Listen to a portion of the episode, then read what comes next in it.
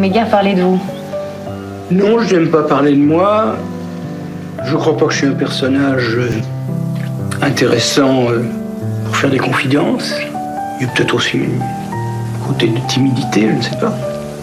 J'aime pas parler de moi, c'est un fait. J'ai des sensations, j'ai des goûts, a des choses qui me plaisent et qui me touchent, mais ça, ça ne me concerne que moi. Enfin, je n'aime pas beaucoup ça, c'est gênant. Bonjour. Bonjour. Merci d'être avec nous aujourd'hui sur RCJ. Alors, euh, ce documentaire est saisissant de, de richesse et pour cause.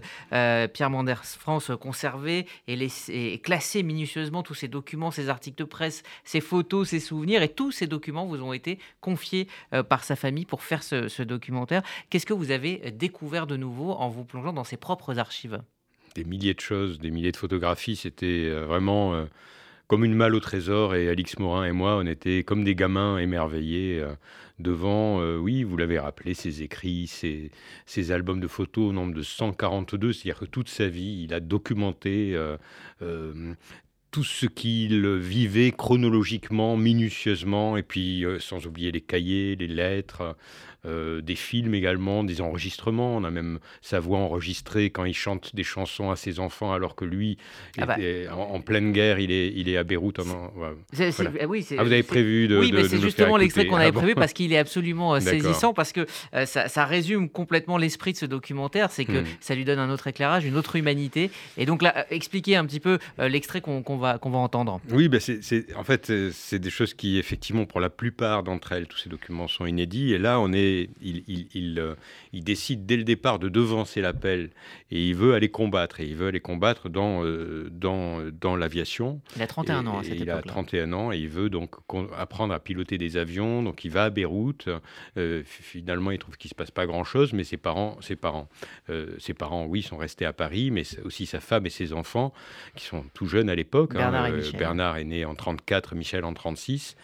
Et donc, il leur, euh, il, euh, nous, à, notre époque, on enregistrait des cassettes qu'on pouvait envoyer quand on était. euh, voilà, et, lui, il, décide de graver un micro-sillon euh, pour que ses enfants puissent se souvenir de leur père au cas où il ne reviendrait pas et puissent qu'il y ait une présence, quoi. Et il leur chante des chansons pour qu'ils puissent s'endormir le soir. On écoute cet extrait.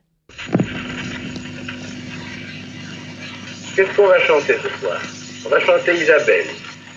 Elle s'appelait Isabelle, comme de bien entendu. À la fin de l'année, Pierre enregistre sa voix sur un disque qu'il envoie à ses deux fils, Bernard et Michel, restés en France avec leur mère. Non, je vois que ça ne vous plaît pas. Voilà, avec la Alors, on voix euh, magnifique de Mathieu euh, Amalric. Alors, euh, on va revenir sur le parcours de Pierre Mendès France. C'est ce que le film fait très bien de manière chronologique. Euh, son engagement politique, euh, d'une part, avec euh, ce- cette fascination pour Édouard Herriot, et puis aussi euh, ce, ce déclic pour Léon Blum. Oui, oui, il a eu plusieurs grands hommes dans sa vie, effectivement.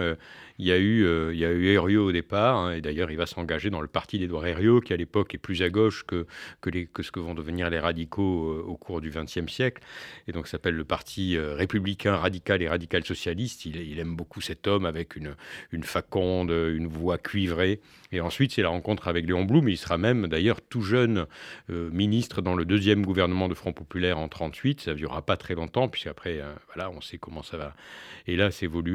Et d'ailleurs, il sera le plus jeune député, le plus jeune avocat, le plus jeune bachelier, euh, le plus jeune ministre. Ça sera le Benjamin partout, Comment expliquer cette, cette précocité euh, Je crois Mendès euh, un éveil à, à- à- à la politique. Et puis le, le garçon était doué, donc euh, et, et- et il, euh, il va être très vite intéressé par la chose publique. il va s'engager dans, dans le- comme étudiant dans la Ligue de- d'action universitaire républicaine et socialiste. Il va effectivement avoir plusieurs modèles. hein. Il va même aussi avoir comme référence De Gaulle, hein, même si Mendes ra- restera toute sa vie toute son existence à gauche et, s'opposera à De Gaulle, mais en tout cas pour l'homme, l'homme, en, tout cas du, du 18 juin, euh, celui-là, il- il- pour ça, on peut dire qu'il est gaulliste. parce que- Mais, euh, mais il est surtout mendéciste, mais en même temps jamais mendéciste, parce que lui, il considère que le mendésisme, ça n'existe pas, puisqu'il est contre les sauveurs suprêmes, il est contre les leaders, il est contre le culte de la personnalité. Donc si, si Mendès devient un leader, il, il- il cesse d'être Mendès, donc il récusait ce terme de mendésisme. Et pourtant, c'est resté un éveilleur de conscience à gauche.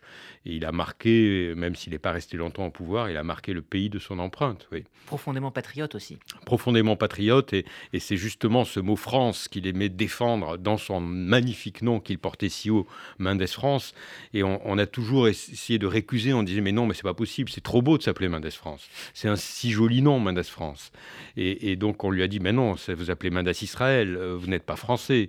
Euh, d'ailleurs, euh, vous vous appelez Mendes Cohen, votre deuxième nom c'est Isaac. Et toute sa vie, il aura à défendre euh, ce nom-là, Mendes France, et il, cherchera toute sa vie dans sa généalogie euh, montrer qu'il est juif et français, français et juif, et euh, il le revendiquera tout au long de sa vie, même s'il en parlera très peu, et il en parlera plutôt à la fin de sa vie, de, de sa conception de la judéité, grâce à un interview qu'il donnera en 1976 à l'Arche. Euh, et sinon, euh, le reste du temps, il se considère avant tout comme français, euh, républicain, homme de gauche, préoccupé par les questions internationales, la paix en Indochine, mais également plus tard, également la paix au Proche-Orient.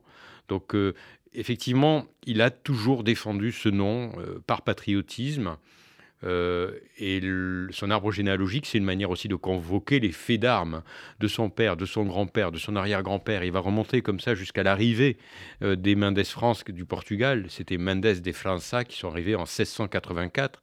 Mais il va même retrouver ses traces de père en fils en remontant jusqu'avant l'Inquisition portugaise euh, à la fin du XVe siècle. Ça sera une véritable passion qui lui a été transmise par son grand-père Jules mais lui, il va faire un arbre généalogique. On l'a eu sous nos yeux. Si vous le déroulez, il fait plus de 4 mètres de long. C'est vraiment euh, vertigineux. Alors, sa judéité, il en a finalement peu parlé tout au long de son parcours, mais par contre, ses adversaires politiques euh, n'ont fait que de parler euh, de mmh. sa judéité avec une violence extrême de, l'extrême droite. Et il a été vraiment le, récipient de tout cet antisémitisme latent de, de, tout, qui a traversé toute sa carrière politique. Oui, c'est frappant d'ailleurs, Alix Morin et moi à la fin, on avait, presque la nausée, c'est-à-dire quelle place on va donner à ces injures antisémites? Il y en a tellement à chaque élection qui reviennent.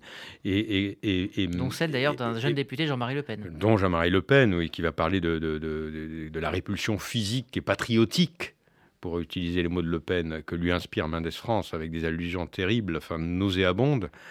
Et, donc, ce qui est frappant, c'est que l'antisémitisme des années 30, on, le connaît. Les années 40, évidemment, euh, le procès de Clermont-Ferrand, où il va être connaître l'infamie euh, d'être de, de, accusé de déserteur, euh, parce que juif, parce qu'homme de gauche, parce que député du Front populaire, alors que c'est eux-mêmes les déserteurs qui le condamnent à la désertion. Mais, mais même après, c'est-à-dire, on voit des inscriptions sur les murs des années 50 58, 68, des lettres anonymes qu'il reçoit chez lui, mais qui sont exactement les mêmes accusations que les années 30. C'est la permanence, la constance de cet antisémitisme qui va être d'une violence verbale, mais également physique. C'est-à-dire qu'il va échapper à trois tentatives d'attentat. De, euh, il va y réchapper, euh, parfois miraculeusement d'ailleurs. Et, et, donc cet homme-là a, jusqu'après sa mort, et on voit même que même ses descendants. Euh, aujourd'hui, euh, j'ai vu des articles de Rivarol qui s'en prennent à Tristan Mendes France, le petit-fils de, Pierre Mendes France, qu'il appelle TMF après PMF, avec des caricatures qui sont à peu près les mêmes que celles des années 30, des années 40, des années 50.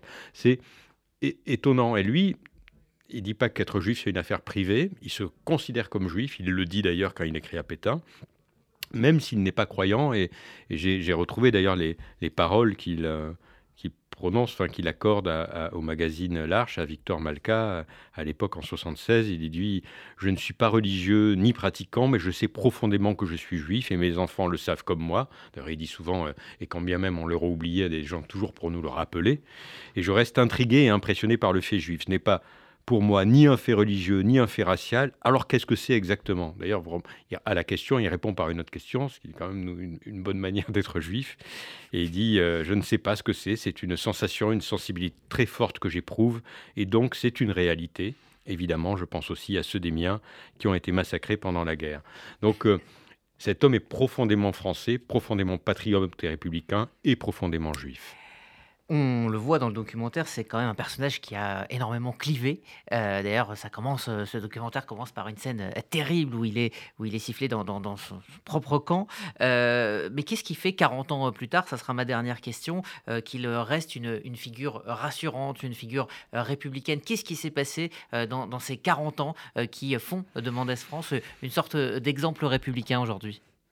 Bah, c'est vrai que c'était un éveilleur de conscience. Il a, je disais qu'il a marqué le, siècle de son empreinte. Après, euh, comme disait Brassens, les morts sont tous des braves types. Donc, euh, je ne dis pas qu'il a été marginal, mais en tout cas, il était souvent minoritaire. Et euh, malgré ça, ben, vous voyez, euh, je pense qu'il y a eu une continuité avec Michel Rocard, ça c'est sûr. Euh, mais pour le reste, euh, si on s'inspirait vraiment de, la pensée de Mendès, même si beaucoup de gens se réclament aujourd'hui du mendésisme, c'est notamment le, refus de, de, la personnalisation du pouvoir. Il est contre l'élection du président au suffrage universel. Il s'est toujours battu contre les institutions de la cinquième. Il n'a jamais dévié là-dessus. Il dit toujours il y a deux sortes d'hommes politiques comme disait Léon Blum, ceux qui se redisent et ceux qui se contredisent. Et lui, c'est toujours redit plutôt qu'il ne s'est contredit. Merci Yves Geland et puis bravo aussi. Euh, vous euh, euh, féliciterez également Alice Morin pour ce très beau documentaire que vous co-signez. On pourra le voir donc sur la plateforme France.tv, mais à la télévision, premier passage, ça sera ce dimanche soir sur France 5. Vraiment à ne pas manquer avec des images absolument incroyables de Pierre Mendès France. Vous restez avec nous quelques secondes. On va écouter la chronique musique de Bruno Freitag et ça sera votre